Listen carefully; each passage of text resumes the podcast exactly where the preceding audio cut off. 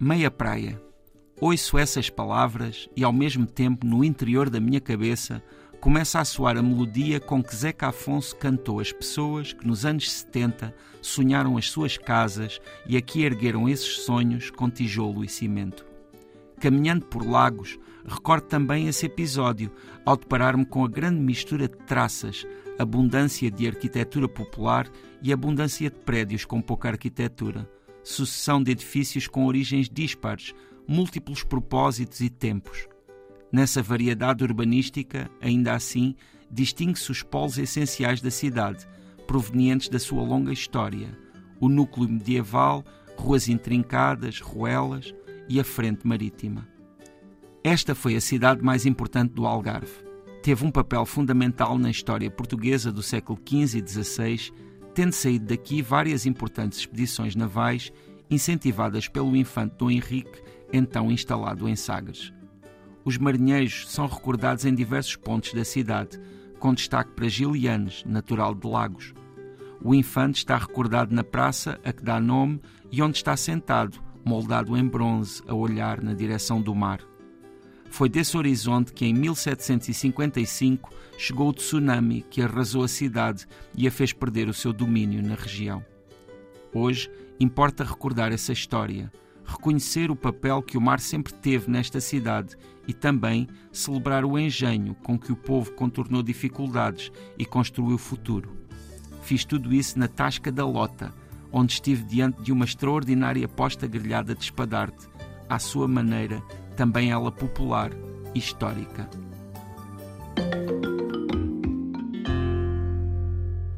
José Luís Peixoto, estamos neste Tanto Mundo em Portugal, La Sul, Lagos, mais especificamente no Algarve, com uma orla marítima absolutamente invejável em termos de imagens, não é? Uma pessoa chega ali e se chegar de férias então é ouro sobre azul. E fica ali naquela área do Barlavento Algarvio, portanto não muito longe de Sagres, e acaba por ser uma cidade emblemática do Algarve, em certa medida. Por um lado, da história também do Algarve. Não é por acaso que Lagos é uma cidade que tem toda essa ligação com aquilo que, foram as navegações dos portugueses, não é? no século XV e XVI, e isso é muito, está muito presente. E inclusivamente existe lá há pouco mais de um ano, pelo menos com este novo rosto, porque já existe há bastante mais tempo, mas agora renovado existe o museu lá em Lagos, que é uma visita obrigatória para quem tenha este interesse específico de conhecer uh, não só um pouco mais da nossa história,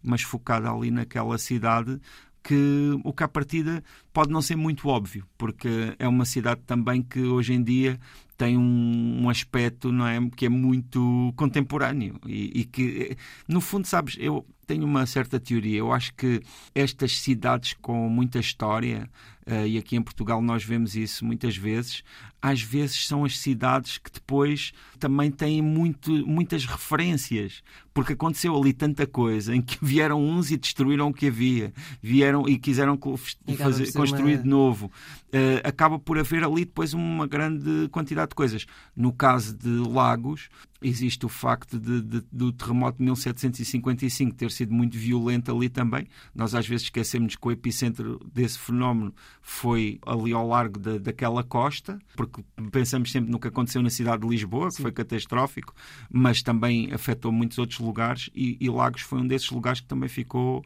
bastante arrasado por, por esse período. E pronto, e depois foi preciso construir tudo de novo. A e... história foi passando por ali e foi-se criando uma nova, uma nova camada e uma outra camada. E a Lagos que nós conhecemos hoje é reflexo de todos E por isso é que eu referi, o, por isso é que eu referi o museu, porque o museu permite-nos ter algumas ferramentas para, de certa forma, analisarmos aquilo que nós não conseguimos reconhecer só de olhar porque efetivamente em muitos daqueles lugares por onde nós passamos e que nos parece que são de agora e que não, não, não, não, não, não têm não é, um passado, efetivamente ali tem um passado fortíssimo e, e, muitíssimo importante e que é uma das marcas que mais me impressionou nesta visita que fiz recentemente a Lagos. Tirando a visita ao museu, que detalhes te ficaram na retina? Olha, quase que num posto assim absolutamente antagónico, existe lá uma associação uh, artística, uh, Laboratório de Artes Criativas, porque muitas vezes até lhes chamam só pela sigla LAC, que é um espaço onde artistas de várias áreas, mas pronto, sobretudo das artes visuais, uh, mas também músicos e creio que de outras áreas, se juntam já há, há, há alguns anos para criar arte que depois também toca a cidade. Porque, inclusivamente, neste espaço existe uma residência de artistas, nomeadamente artistas dessa arte urbana e de rua, e depois, na sequência dessa residência, são convidados a fazer uma obra que fica na, na cidade. E como esse projeto já existe, eh, se não estou em erro, há quase 10 anos, já, várias já, já são muitas as obras que existem por toda a cidade. E isso acaba por ser um, um projeto que, a meu ver, pronto, para já é muito deste tempo, não é? Nós sabemos que este reconhecimento da, das artes de rua não, é, não foi assim há tanto tempo que aconteceu, não é? Ainda assim, até acaba por, por oferecer ali à cidade a oportunidade de, de um percurso hum. que se pode visitar de uma forma mais concertada, não é? Seguindo uma APA ou, ou, ou então mais livre, não é? andando pura e simplesmente por ali a descobrir o que é que se encontra nas paredes. E, na verdade, é um, é um espaço muito curioso, que depois também tem toda uma programação de exposições e tudo isso, e que, de certa forma, faz aqui um contraponto com essa parte histórica, porque lá está, porque tem muito que ver com, com a contemporaneidade. Mas há outros aspectos. Olha, um deles, que nunca falta, é a comida. E ali em Lagos, quer dizer, o peixe é de uma qualidade extraordinária e há, há vários lugares uh,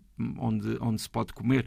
Eu nomeei aqui na, na crónica um deles, que é hum, a Tasca da Lota, que, foi, que é um lugar assim popular e que fica justamente na área da Lota, e por isso, claro, com essa localização não podiam descurar a qualidade do peixe, né? mas há outros lugares, estou-me a lembrar, por exemplo, de um restaurante que fica no centro de Lagos e que é muito conhecido, provavelmente talvez até o mais conhecido de Lagos, que se chama Dom Sebastião e que é uma referência ali e que também por acaso tive a oportunidade de ir lá e também teve a altura do seu nome. Portanto, uma visita a Lagos é garantia de boa alimentação, fresca, sim, sim. peixe, essencialmente, estamos junto ao mar. Sim. história, praia. História e uns belíssimos passeios também. Sim, pé, portanto, estão também. É garantidos. É verdade, isso aí não, não falta. Já para não falar que depois também há o entorno de Lagos, que também tem tem alguns lugares fantásticos, nomeadamente uh, estava já aqui nomeei Sagres, mas acho que vale a pena sempre voltar a referir.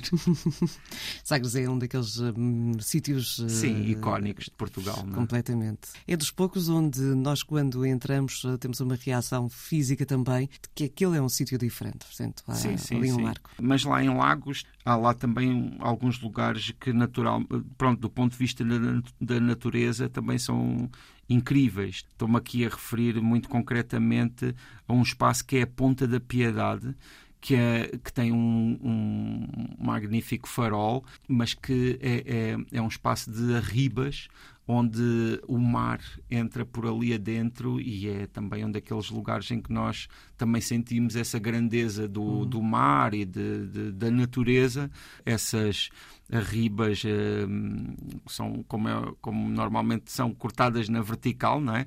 E tem aqui todas aquelas camadas que nos faz sempre pensar não é? De, na, na, na, grande história do planeta em que, em que vivemos. E como somos tão pequeninos perante a natureza. Obrigada e até ao próximo Tanto Mundo.